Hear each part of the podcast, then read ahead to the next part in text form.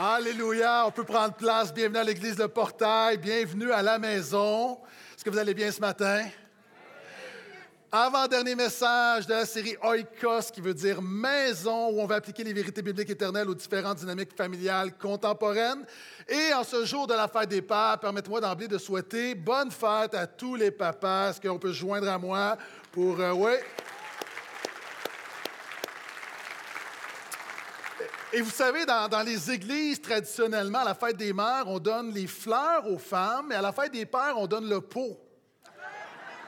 Mais c'est vrai, on dirait que les femmes, on, on, applique la grâce. À la fête des pères, on, on veut brasser les hommes, on veut leur dire tout ce qu'ils doivent faire. Et messieurs, ce matin, je ne suis pas ici pour vous dire tout ce que tu devrais faire, mais je suis ici pour te dire tout ce que Jésus peut faire dans ta vie, dans ta maison, parce que les hommes aussi ont besoin de la bonne nouvelle de la grâce de Jésus.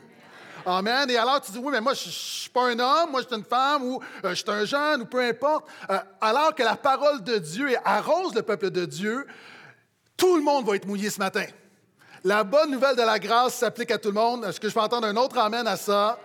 Et le titre de mon message, c'est Le Père qui veut Jésus dans sa maison. Le Père qui veut Jésus dans sa maison. Est-ce qu'il y a des hommes qui veulent Jésus dans leur maison? Donc, tournez avec moi dans Luc 8 et pendant que vous tournez, euh, permettez-moi de raconter quelque chose que j'ai déjà raconté. Euh, un jour, euh, un jeune couple veut une maison. Puis vous savez, le marché est très difficile, pas capable d'avoir une maison. Puis leur voisin vend sa maison puis la vend pour un million. Puis les jeunes disent, ben, le jeune couple, ben, un million, c'est vraiment notre budget, on peut pas, on peut pas. Et là, tente de négocier, rien à faire. Et le voisin, le propriétaire, dit, voyez-vous, je peux faire quelque chose, je peux vous vendre la maison, avoir un million, je vous la vends pour 100 000 à une condition que vous me laissez le droit de mettre un clou dans la maison. Le jeune couple trouve ça bizarre, mais quand même, c'est un clou 900 000 que tu économises. Tu réfléchis, puis finalement, en parlant, c'est juste un clou, c'est juste un, farfelu, puis il est un peu déconnecté, puis on va lui donner son clou pour avoir une maison d'un million, puis on va payer 100 000. Donc, décident, vont chez le notaire et dans l'acte notarié, c'est écrit que l'ancien propriétaire garde le droit de mettre un clou dans la maison. Donc, des semaines plus tard, il arrive. Euh, bon, on avait oublié ça, je viens mettre mon clou. Ah, ouais, c'est vrai.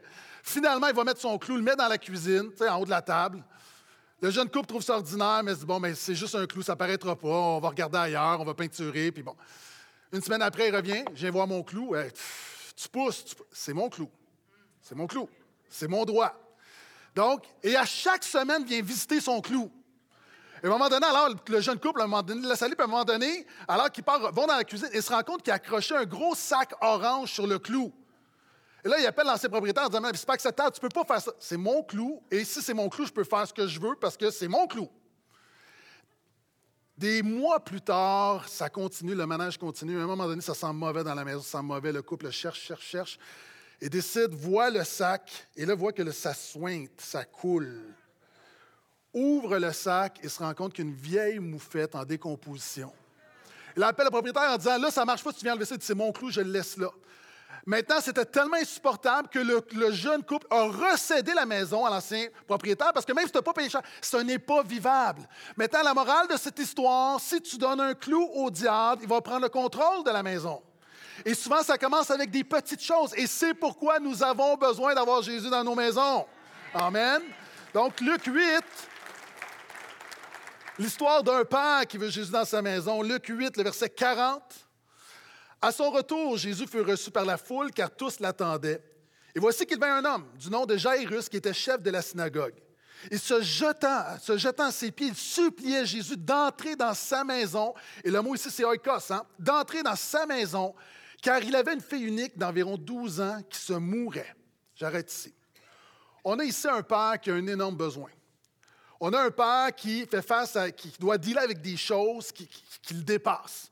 Et en tant que pasteur, je suis au courant qu'il y a des hommes qui sont ici, tu vis des choses dans ta maison. Vous savez, les, les, réalités des familles modernes sont extrêmement complexes. Et nous vivons des choses aujourd'hui beaucoup plus complexes qu'il y a 50 ans. La vie a toujours été difficile, mais il y a des réalités sur les familles. Et il y a des pères qui sont ici. Où ton jeune, ta fille ou ton fils te dit Papa, bon, j'abandonne mes études. Papa, je suis malade. Papa, je suis enceinte. Papa, je me suis fait avorter. Papa, je suis gay. Papa, je suis transgenre. Papa, je suis malheureux. Papa, je veux mourir. Il y a des hommes, tu l'entends. Papa, j'ai un problème de drogue. Papa, j'ai été arrêté. Papa, j'ai été agressé. J'ai été abusé. Papa, je te déteste. Papa, je ne veux plus aller à l'église. Papa, je ne crois pas en ton Dieu. On a ici un père qui, dont la fille est sur le bord de mourir, qui vit un énorme besoin dans sa maison. Et on peut tous s'identifier, tous les pères peuvent s'identifier à différents niveaux. Nous avons d'énormes besoins dans nos maisons. Mais nous avons un père qui supplie Jésus d'entrer dans sa maison. On a un père qui réalise que Jésus est plus grand que tout. il y a un père qui réalise que oui, il peut y avoir des problèmes dans la vie, mais Jésus est la solution. Et ce n'est pas un cliché, puis c'est un père qui ne fait pas juste dire à Jésus Veux-tu rentrer dans ma maison? Il se jette à genoux, il supplie Jésus d'entrer dans sa maison. Et mes frères, je vous supplie de supplier Jésus d'entrer dans ta maison. Et je ne te dis pas de prier, je te dis de supplier. Pourquoi? Parce que tu peux prier sans supplier, mais tu ne peux pas supplier sans prier. je le répète, il y a des gens qui ne sont pas réveillés. Tu peux prier sans supplier. Seigneur, je te demande de bénir la nourriture dans le nom de Jésus. Amen. Tu as prié, tu n'as pas supplié. Ici, on a un homme qui se jette à genoux pour supplier Jésus d'entrer dans sa maison. Frère, sœur, c'est quand la dernière fois que tu t'es mis à genoux et te crié à Jésus d'entrer dans ta maison? En ce jour de la fête des Pères, la bonne nouvelle commence avec des hommes qui disent Jésus, j'ai besoin de toi, entre dans ma maison. Est-ce que je peux entendre amène à ça? Et c'est difficile pour un homme de faire ça parce que les hommes, on a quelque chose, comment ça s'appelle déjà? Oui, l'orgueil. Quand des hommes, on est fiers, on aime être en contrôle. Et là, on a un chef de synagogue, c'est un leader, c'est un directeur. Le chef de synagogue, c'est lui qui gère le déroulement. C'est lui qui dit voici telle prière, c'est toi qui vas prier. Voici tel passage biblique, c'est toi qui vas prêcher. Puis c'est un leader. Mais ce leader réalise que même les meilleurs leaders, même les meilleurs papas du monde ont leurs limites et ont besoin de Jésus. Et il dit, Jésus entre dans ma maison. Et à tous les hommes qui sont ici, puis peut-être tu nous visites, ou peut-être que tu es comme, tu n'es pas rendu là, puis tu dis, non, mais tu veux sauver la face, puis tu veux avoir l'air en contrôle. Je veux juste te dire que quand ta maison est en feu, tu n'es pas trop orgueilleux pour appeler les pompiers. Quand on réalise les besoins dans nos maisons, ne soyons pas trop orgueilleux pour crier à Jésus. Car la parole de Dieu demande, Dieu résiste aux orgueilleux, mais il fait grâce aux humbles. On continue. Deuxième portion du verset 42. Pendant que Jésus y allait, il était pressé par la foule. Donc Jésus dit, OK, je vais aller dans ta maison. Donc l'homme dit, Gloire à Dieu, Jésus va venir dans ma maison, il va imposer les mains à ma fille, elle va être guérie, on va se tenir par la main, on va chanter Kumbaya, on va mettre ça sur Instagram. Alléluia! Pas ça qui se passe. Or, pendant qu'il s'en va à la maison, il y avait une femme atteinte d'une perte de sang depuis 12 ans qui avait dépensé tout son bien chez les médecins, qui n'avait pu être guérie par personne. Elle s'approcha par derrière et toucha la frange du vêtement de Jésus. À l'instant, la perte de sang s'arrêta. Et Jésus dit qui m'a touché. Comme tous s'en défendaient, Pierre dit Maître, la foule t'entoure et te presse. Qui m'a touché. Mais Jésus répondit Quelqu'un m'a touché car je sais qu'une force est sortie de moi.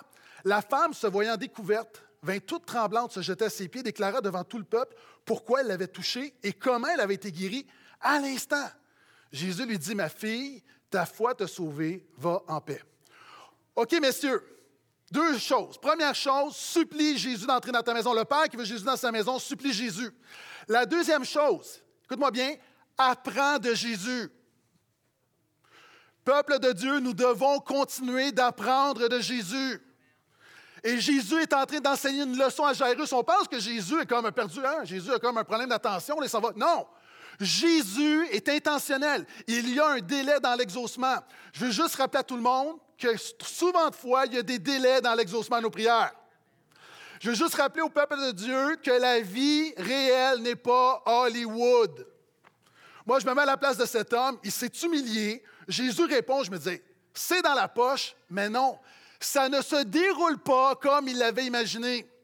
Je vais t'enseigner une grande leçon. La vie chrétienne se déroule rarement comme tu l'as imaginé. La vie en général se déroule rarement comme tu l'as imaginé.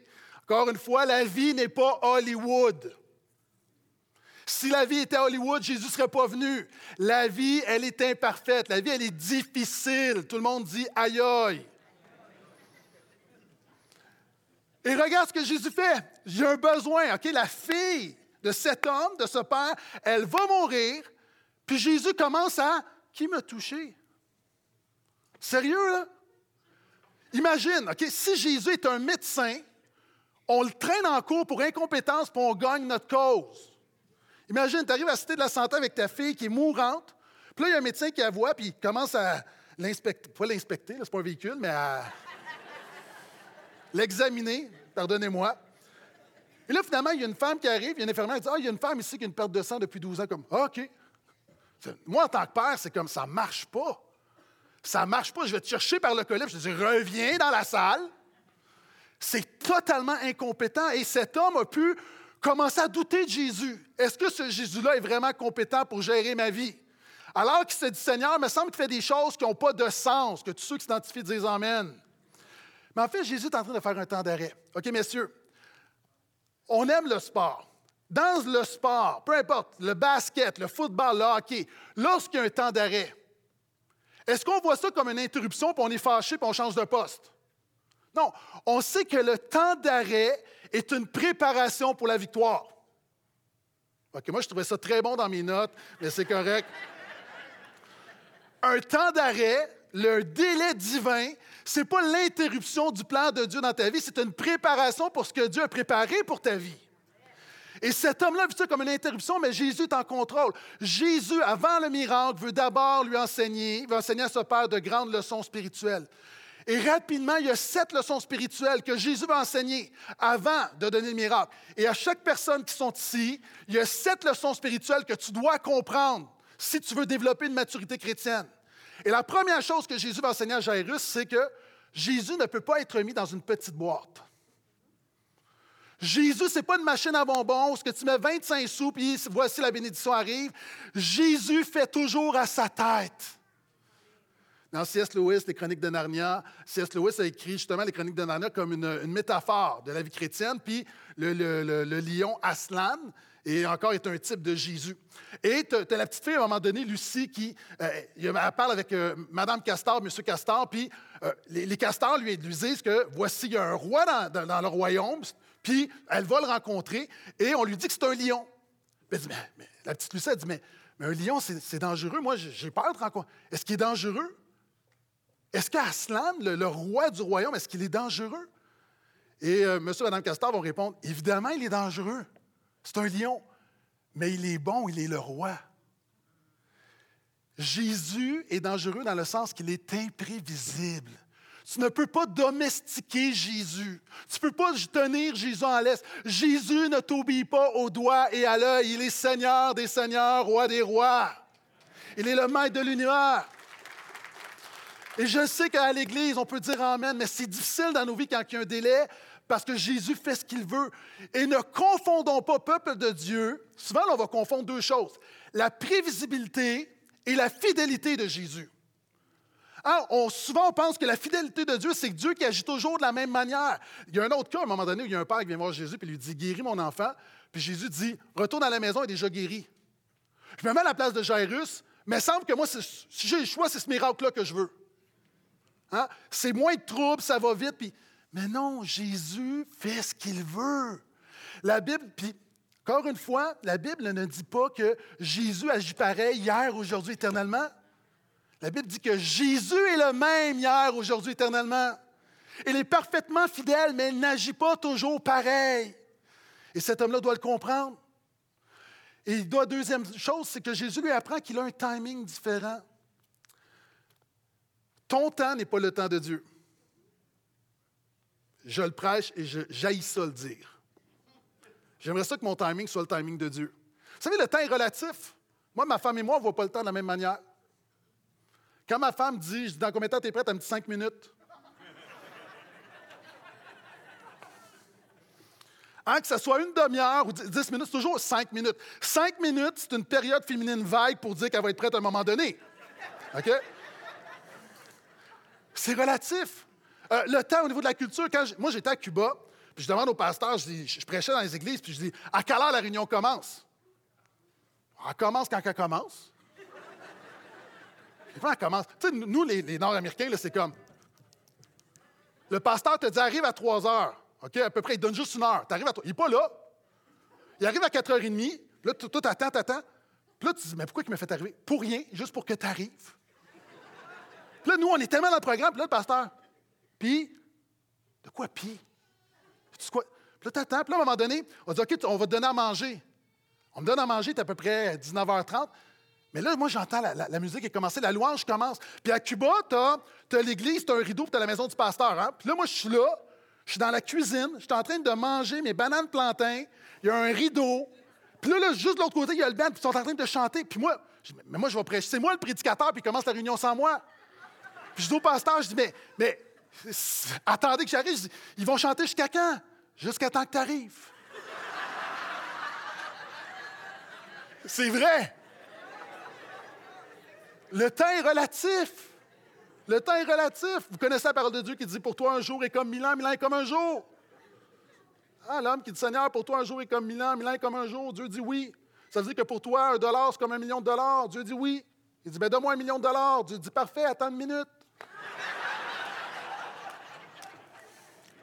La parole de Dieu déclare Il fait toutes bonnes, il fait toutes choses bonnes en son temps. Troisième chose que Jésus est en train d'enseigner à Jairus, parce qu'il n'a pas oublié Jairus. Jésus peut faire dix mille choses en même temps. Ah, moi, on est comme ça, on donne, on prie, on donne notre dossier à Jésus, puis on pense que Jésus en a plein les bras avec notre dossier, puis il se concentre juste là-dessus. Jésus fait plein de choses en même temps. Moi, je ne peux pas faire plein de choses en même temps. Dernièrement, je réalisais que sur la route, on s'en venait à l'église, puis, euh, tu sais, sur la route avec mon épouse, on jase, on jase, puis, puis là, à un moment donné, elle ne me parle pas. Une fois, deux fois. Tu sais, je suis, pas fragile, mais. À un moment donné, je dis, euh, chérie, il me semble que tu ne me parles pas euh, quand on va à l'église ou quand on va à un endroit puis on est pressé, tu ne me parles pas. Elle dit, bon, elle dit, je vais te le dire, là. C'est parce que quand je te parle, tu me réponds, puis tu ralentis, tu ne peux pas faire deux choses en même temps. Jésus peut faire deux choses en même temps. Est-ce que je peux entendre Alléluia à ça? Il continue. Jésus a des priorités différentes. Alors que lui prie pour le miracle, puis là, je vais dire quelque chose avec beaucoup de sensibilité, mais en tant que ton pasteur, il faut que je t'enseigne ces choses-là. Le miracle pour Jésus, ce n'est pas la priorité. Moi, je crois que Dieu fait des miracles. J'ai aucune difficulté, j'en ai, aucune difficulté. Je prie pour des miracles. Je n'ai pas de misère avec ça. Mais le miracle n'est jamais le but ultime de Jésus. Ah, nous, on prie pour que Dieu change nos circonstances. quand tu regardes l'apôtre Paul, quand il prie pour ses amis, c'est toujours, toujours pas pour un changement extérieur, mais toujours pour un changement intérieur. Étudie cet été les prières de l'apôtre Paul. Tu vois, jamais il demande à Dieu de changer les circonstances de ses amis. C'est toujours Je prie pour vous que Dieu vous donne un esprit de révélation qui vous le fasse connaître. Il va dire ça dans Éphésiens. Dans Philippiens, il va dire Je prie que vous puissiez discerner ce qui est vraiment important. Dans Colossiens, il va dire Je prie que vous puissiez connaître la volonté de Dieu. Paul prie toujours pour un changement extérieur. Jésus a dit d'ailleurs Le Père est glorifié en ceci, que vous expérimentiez beaucoup de miracles. Non. Je monde, Amen, Amen. Non, Jésus n'a pas dit ça. Jésus a dit Le Père est glorifié ceci, que vous portiez beaucoup de fruits. Le fruit intérieur est beaucoup plus important que le miracle extérieur pour Dieu. Pourquoi? Oui. Parce que le miracle ne t'amène pas au ciel. Le miracle ne t'amène pas au ciel. C'est la foi. Puis on voit Jésus qui faisait des miracles, puis il y a des gens qui n'ont pas cru en lui. Et Jésus veut lui dire c'est quoi l'important. Puis Jésus veut dire en même temps, alors qu'il bénit la femme, il veut enseigner à Jairus, puis il veut te l'enseigner à toi. Reste avec moi. Ce que Jésus donne aux autres ne t'enlève rien. On a tous vu dans les, euh, dans les, bulletins télévisés, vous savez, au baseball, quand il y a une balle qui est dans les estrades, là, tu as quelqu'un qui va l'attraper, puis là, tu as une autre personne qui vient prendre la balle, qui vole la balle. Puis des fois, on a l'impression que quand quelqu'un est béni à côté de nous, il nous vole la bénédiction. Comme si Dieu avait un quota. Hein, c'est comme si Dieu nous regarde et dit au portail, là, je vais donner 25 bébés cette année. là, toi, tu commences à compter, il y en a 24 de données. Hey, boy, boy, boy, boy. On va être cher en bébé. Ou on regarde, il y a des couples qui se font, puis toi, t'attends, t'attends, t'attends, puis tu as l'impression que parce qu'il y en a d'autres autour, c'est comme toi, tu as passé ton tour. Ce que Dieu donne aux autres ne t'enlève rien à toi. Ah, Dieu a un plan pour ta vie. Et Dieu avait un plan pour Jairus. Et le fait que Jésus va bénir cette femme n'enlève rien à Jairus parce que Dieu a un plan pour cette femme, puis il a un plan pour Jairus. Et je continue. Pourquoi Jésus est en train d'enseigner des leçons à Jairus? Il dit, je veux purifier ta foi. OK. À l'époque, il y avait une superstition, une croyance superstitieuse que si tu touchais un grand homme, tu étais pour être béni. Hein? Encore, ça se fait aujourd'hui. Hein? Si l'homme de Dieu m'impose les mains, je serai béni. Et cette femme-là, elle a une foi superstitieuse. Sa foi n'est pas pure. Donc, elle touche à Jésus, puis elle pense que si elle touche, ça va marcher. Maintenant, Jésus, dans sa grâce, elle va être guérie, mais l'important, c'est de rectifier le tir, de lui dire ce qui t'a sauvé, ce n'est pas ta superstition, c'est que tu as eu foi en moi. Ce n'est pas le geste qui sauve, c'est la personne de Jésus. Amen. Il y a des gens qui sont ici ce matin. Il y a des gens qui sont ici à la fête des pères, peut-être tu es invité, peut-être tu es ici contre ton gré, ou peut-être tu es ici à chaque semaine, puis tu viens à l'Église pour toucher Jésus puis fuir comme cette femme. Juste te dire que Jésus ne veut pas de ça. Jésus n'est pas intéressé à ce que tu viennes le dimanche matin, qu'il te bénisse, que tu le touches, que tu t'en ailles. Jésus ne veut pas être ton bénisseur, il veut être ton Seigneur. Et c'est pourquoi il dit à cette femme, il va l'arrêter. Ta foi t'a sauvé. Pourquoi Jésus dit ta foi t'a sauvé? Justement, ce n'est pas ton geste, c'est ta foi. La Bible nous dit dans 1 Pierre 1,7 que notre foi est comme de l'or que Dieu doit purifier. De la même manière que l'or, on doit la faire chauffer pour la purifier de ses impuretés, notre foi, il n'y a personne ici, moi le premier, qu'une foi parfaite, une foi pure. Et Dieu permet des épreuves dans nos vies pour purifier cette foi. Pourquoi? Parce qu'encore une fois, ce qui détermine, ce qui est le plus important dans ta vie, ce n'est pas la puissance que tu vis, mais c'est la foi que tu mets en Jésus. Ce qui va t'amener au ciel, ce n'est pas le miracle, je le répète, mais c'est ta foi en Jésus. Nous sommes sauvés par grâce au moyen de la foi. Et ce moyen-là, Dieu est déterminé à purifier ta foi. C'est quelque chose de vraiment, vraiment important. Et Jésus, finalement, exauce cette femme-là. Il veut démontrer à Jairus qu'il répond à la prière par grâce. Selon la culture religieuse de l'époque, cette femme avec une perte de sang, lorsqu'une femme a ses règles, elle est impure et tout ce qu'elle touche est impur. Les hommes avaient aussi leur truc, je me concentre sur ce que là précisément. Donc, dans la culture religieuse, elle est impure. En touchant Jésus, elle est impure. Quand Jésus dit qui m'a touché, c'est pour ça qu'elle est craintive, parce qu'elle sait que selon la culture religieuse, elle a contaminé Jésus. Donc, cette femme est une impure. Ça fait 12 ans que personne ne l'a touchée, qu'elle a touché à personne. Elle est dans un état d'impureté rituelle perpétuelle. Cette femme, pendant 12 ans, aucun contact physique. Jésus dit Qui m'a touché? Là, il faut qu'elle passe des ténèbres à la lumière. C'est embarrassant en même temps. On s'entend, j'ai une perte de sang depuis 12 ans. Tu ne veux pas crier ça. Donc, elle est impure, elle est embarrassée, puis elle est honteuse d'avoir touché, d'avoir contaminé le Messie. Mais Jésus veut l'amener à la lumière parce qu'il veut lui démontrer comment sa grâce, elle est grande. Jésus veut démontrer qu'il n'y a rien, il n'y a aucune impureté qui peut contaminer sa pureté. C'est sa pureté à lui qui pardonne de l'impureté. Et regarde ce que Jésus va lui dire. Il va lui dire, ma fille va en paix. Jésus va démontrer, voici tu n'es pas une impure, tu es ma fille. Tu es totalement aimée, totalement acceptée, totalement justifiée, totalement pardonnée. Ne marche pas dans la honte, ne marche pas dans la condamnation. Ma fille va en paix. Quelle bonne nouvelle de Jésus. Amen. Quelle bonne nouvelle. Et Jésus lui a enseigné. Et là, vous avez besoin de l'entendre. Et même, les gars, écoutez-moi. Je, parle, je reviens à l'orgueil. Souvent, on veut sauver la face. On vit des choses dans nos maisons. Souvent, on a honte. On ne veut pas que ça sorte. Hein, moi, je me souviens d'une situation où il y a eu, à un moment donné, un, jeune homme qui frappait à ma porte, puis euh, qui était en, psychose, puis il entendait des voix, il voyait des affaires, puis finalement, stabilisé, prié avec lui, on a appelé les ambulanciers, on l'a amené à l'hôpital, on l'a amené, il, était mis en psychiatrie, tout ça, et là, j'ai appelé les parents. Puis, souviens, quand j'ai parlé au père, la première chose, le père, il, m'arrêtait comme Est-ce que tu le dis à quelqu'un? Est-ce que tu le dis à quelqu'un? Promets-moi de ne pas dire. Écoute, là, OK, oui, secret pastoral, mais le plus important, là, c'est pas de garder. Le plus important, c'est de prendre soin de ton gars.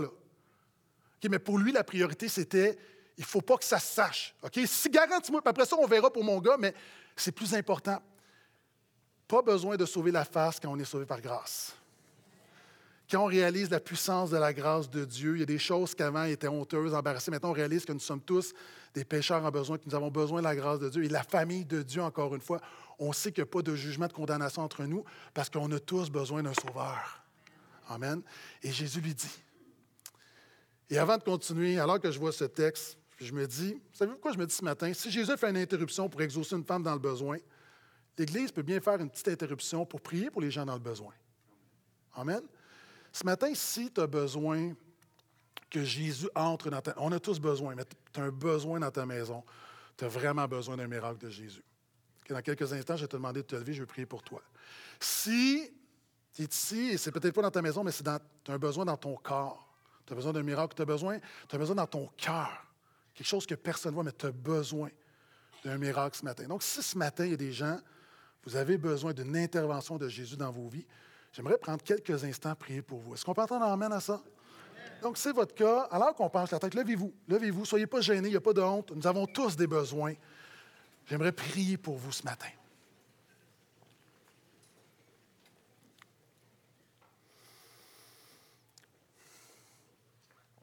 Seigneur Jésus. Seigneur Jésus, nous arrêtons quelques instants et oui, nous arrêtons et nous sachons, nous savons que tu es Dieu. Je te prie pour les frères, les sœurs, les amis qui se lèvent et premièrement pour ceux qui, dans leur cœur déclarent, je te supplie d'entrer dans ma maison. Seigneur Jésus, entre dans nos maisons. Viens te glorifier dans nos maisons. Viens nous donner les ressources spirituelles de faire face aux défis de nos maisons. Je prie pour un flot de grâce dans nos maisons. Seigneur, viens fortifier, viens encourager, viens équiper, viens bénir.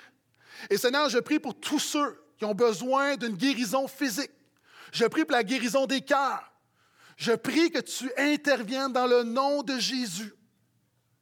Je prie que tu te manifestes le même hier, aujourd'hui, éternellement, et tu peux choisir de bénir de cette manière, et nous prions alors que nous sommes réunis au pied de la croix, nous prions non par nos œuvres, non par la ferveur de nos prières, non par notre pureté, non par la grosseur de notre Église. Nous nous cachons à l'ombre de la croix de Jésus par les mérites de Christ, par son sang qui a coulé à la croix. Nous disons, Seigneur, fais-nous grâce et agis dans le nom de Jésus.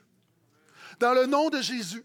Et Seigneur, alors a des délais dans nos vies, et alors que oui, tu peux donner le miracle ce matin, mais alors que dans ta sagesse, dans ta souveraineté, tu peux choisir de faire l'inverse. Seigneur, donne-nous de porter du fruit dans toutes circonstances. Donne-nous de te glorifier dans notre épreuve. Donne-nous, Seigneur, que ces situations ne viennent pas enlever la louange de notre bouche. Garde notre cœur dans la reconnaissance, garde notre cœur dans la confiance. Sois le centre de nos vies. Que l'épreuve, que la maladie, que la difficulté dans nos maisons ne soit pas le centre de nos vies. Jésus soit le centre de nos vies et que tout le reste tourne autour, viens te glorifier dans la vie de chaque personne. Et nous avons prié dans le nom de Jésus. L'Église dit Amen, Amen. On peut prendre place. Verset 49. Il parlait encore lorsque survint de chez le chef de la synagogue quelqu'un qui disait Ta fille est morte, n'importune plus le maître. Mais Jésus, qui avait entendu cela, dit au chef de la synagogue Sois sans crainte, crois seulement. Le Père qui veut Jésus dans sa maison, supplie Jésus, apprend de Jésus, fais confiance à Jésus. Euh, on a une situation où humainement c'est sans espoir. On lui dit ta fille est morte, c'est fini. Et c'est là qu'on voit de l'amour, on voit l'amour de Jésus pour Jairus. C'est là qu'on comprend que Jésus, sachant ce qui va arriver, l'a préparé à plus dans cette intervention, dans cette interruption, alors que la femme s'envolait la bénédiction de Jairus, Jésus a appris des choses à Jairus. Et alors que Jairus fait face à la mort et doit faire confiance à Jésus, il a appris que ce Jésus-là, tu ne peux pas le mettre dans une boîte. Il a appris que ce Jésus-là a un timing différent. Il a appris que ce Jésus-là est tout-puissant, qu'il a des priorités différentes. Mais c'est un Jésus de grâce qui peut faire au-delà de ce qu'on peut penser, imaginer. Et on voit encore une fois comment Jésus aime Jairus de l'avoir préparé. Et il dit à Jairus, crois seulement. OK, time out. Crois seulement, souvent on voit le texte et on dit, oui, crois, c'est comme un moment, prends toute la foi que tu crois. C'est pas ça que Jésus est en train de dire. Tu sais, crois, en français, on peut dire, euh, moi je crois qu'il va faire beau demain. Hein, je crois qu'il va y avoir une récession. Euh, je crois que le Canadien va gagner la Coupe Stanley en 2038. Souvent, c'est une croyance. Non. En grec, c'est le temps présent. C'est ce que Jésus est en train de lui dire littéralement, c'est continue de croire. Arrête pas de croire. Tu as cru en moi, il y a un délai, que le délai ne t'empêche pas de continuer de croire en moi.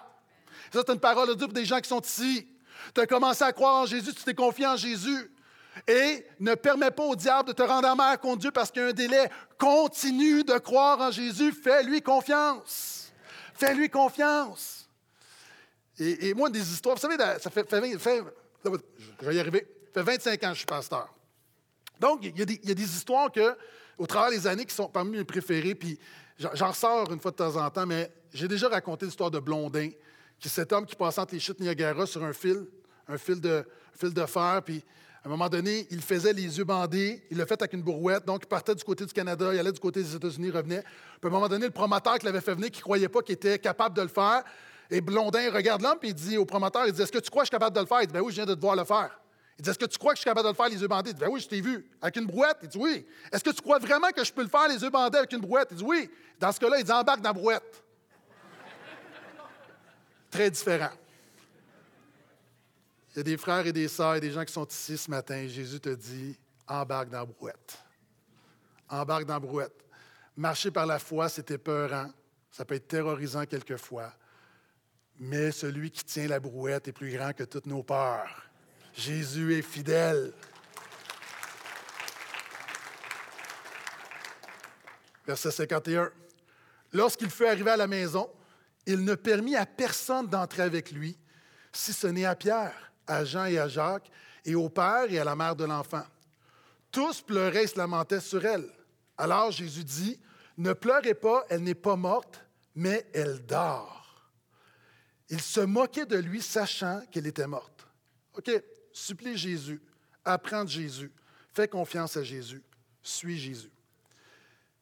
On a ici Jésus qui arrive à la maison, il dit, entre dans ma maison, mais Jairus doit suivre Jésus. As-tu remarqué? À l'époque, il, y avait des, pleureuses professionnelles. Lorsqu'il y avait un décès, euh, selon même la, culture religieuse de l'époque, tu devais embaucher. Donc, des musiciens, même les plus pauvres, selon la, loi juive, devaient avoir minimum deux joueurs de flûte. Puis là, tu embauches du monde qui, vont crier, qui vont pleurer, qui vont. Et là, tu rajoutes l'entourage en plus, que ça, c'est sincère, fait que ça fait vraiment. Ça sont très, très, très émotives. Jésus arrive, c'est tout le monde pleure, tout le monde crie. Et là, il fait sortir tout le monde et il dit au père et à la mère, puis à quelques disciples, suivez-moi. Et Jésus entre dans la maison, mais Jairus doit le suivre. Et c'est difficile pour lui parce qu'il y a de l'opposition. C'est difficile suivre Jésus en 2022 parce qu'il y a de l'opposition. L'entourage, quelquefois, notre entourage, au-delà de la culture, quelquefois notre propre entourage dans notre propre maison, nous rend difficile de suivre Jésus. Et là, on voit que les gens, les pleureurs deviennent rieurs, ils vont se moquer de Jésus. Jésus va dire Non, non, elle, n'est pas morte, elle dort. on va dire ben voyons. Ah, j'ai fait mon cours de biologie, là, je sais qu'elle est morte. Puis Jésus va persévérer. Puis Jairus a dû accepter d'adopter la perspective de Jésus. OK, qu'est-ce que je veux dire? Vous savez, quand on prend la communion, on a eu une situation dernièrement d'un malentendu entre Pasteur Sylvain et moi, c'est pas, pas une chicane, juste une différente perspective. Il dit Tu diras aux gens de sortir à droite. Moi, je dis aux gens ben, sortez à droite. Mais c'est parce que sa droite puis ma droite, c'est pas la même droite. Vous savez qu'on a des grands défis au portail, on est comme. Hein, on, peut gérer de grands dilemmes théologiques, mais la droite puis la gauche, est au-delà de notre compétence, OK? Puis la réalité, c'est comme droite, quelle droite? Ta droite ou ma droite? Là, OK. Pourquoi? Question de perspective. Maintenant, il y a une perspective humaine à ton défi, puis il y a une perspective divine à ton défi. Est-ce que tu vas voir les choses comme ta famille ou ton entourage le voit, ou est-ce que tu vas voir les choses comme Jésus la voit? Et Jésus dit, elle dort. Ça veut dire quoi? Pour Jésus, une résurrection, c'est pas plus difficile que de réveiller un enfant d'une sieste. Et Jairus a dû continuer de suivre Jésus. Il a dû refuser d'accepter la perspective mondaine de son entourage. Et il a commencé à dire, moi, je veux voir les choses comme Jésus voit les choses. Amen. Très longtemps, il y a un roi qui avait organisé une course, la course la plus difficile du monde, où ça passait dans les différents villages du royaume. Et euh, il y avait des vraiment, il fallait traverser des, il fallait traverser des rapides, il y avait des montagnes. La course était inhumaine. C'était impossible de finir cette course-là. Puis lui, ce qu'il voulait, c'est la course la plus difficile au monde. Et il y a des gens qui se sont inscrits, qui ont été assez fous pour commencer cette course-là. Plusieurs ont abandonné. Mais ce qui est arrivé, c'est que au fur et à mesure que la course avançait, ça durait sur plusieurs jours, euh, les gens arrivaient dans des villages, puis les villageois les décourageaient. Les villageois disaient Arrêtez, c'est un non-sens cette course-là, arrêtez. Arrêtez, euh, c'est trop difficile, vous allez mourir. Et là, il y a des gens, à un moment donné, euh, OK, bien, abandonnez, abandonnez, abandonnez. Et à chaque village, plus que ça avançait, les gens arrêtez, c'est un non-sens. Puis les gens abandonnaient, abandonnaient, abandonnaient. Puis il y en a un qui a continué, qui a continué, qui a continué. Puis dans les villages, on dit ben arrête, tout le monde a abandonné, tu es seul à courir la course. Puis il continuait, il continuait, il continuait. Puis il a fini la course. Puis là, tout le monde était, ben voyons donc, c'est quoi son secret? Donc, on était lui poser la question, on dit, c'est quoi ton secret? Pourquoi tu as fini la course? Puis vous savez ce qu'il a fait? C'est un sourd, c'est un malentendant. Quelquefois, tu dois être sourd à la critique, au découragement des gens et du monde autour de nous. Suis Jésus. Jairus n'a pas écouté, il a suivi Jésus. Et voyez comment tout ça se termine. Verset 54. Mais il a saisi par la main d'une voix forte et dit d'une voix forte, Enfant, lève-toi. Son esprit revint à elle. À l'instant, elle se leva. Et Jésus ordonna de lui donner à manger. Les parents de la jeune fille furent étonnés et il leur recommanda de ne dire à personne ce qui était arrivé. Le Père qui veut Jésus dans sa maison, c'est vrai pour chaque personne qui sont ici, pour la mère, pour l'homme, pour la femme, supplie Jésus, apprends Jésus, fais confiance à Jésus, suis Jésus. Et finalement, obéis à Jésus.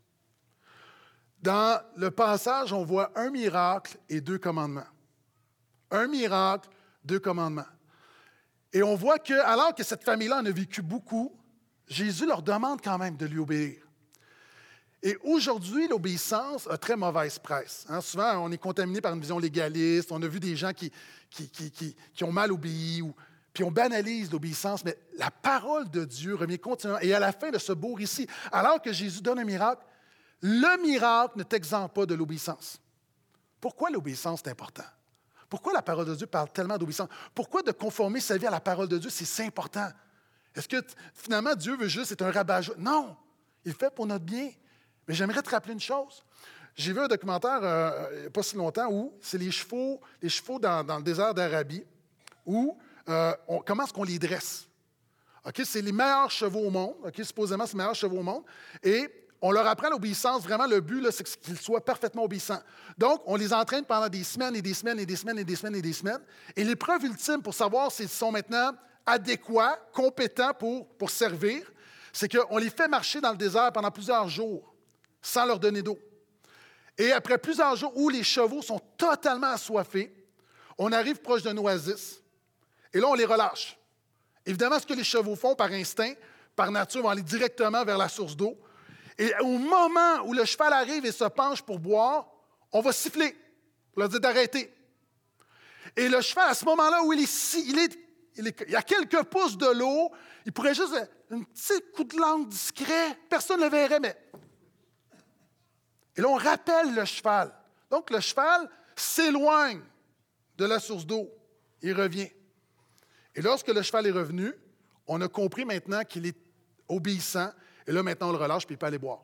Et là, des gens vont dire, ben, appelez la SPCA. C'est de la cruauté animale.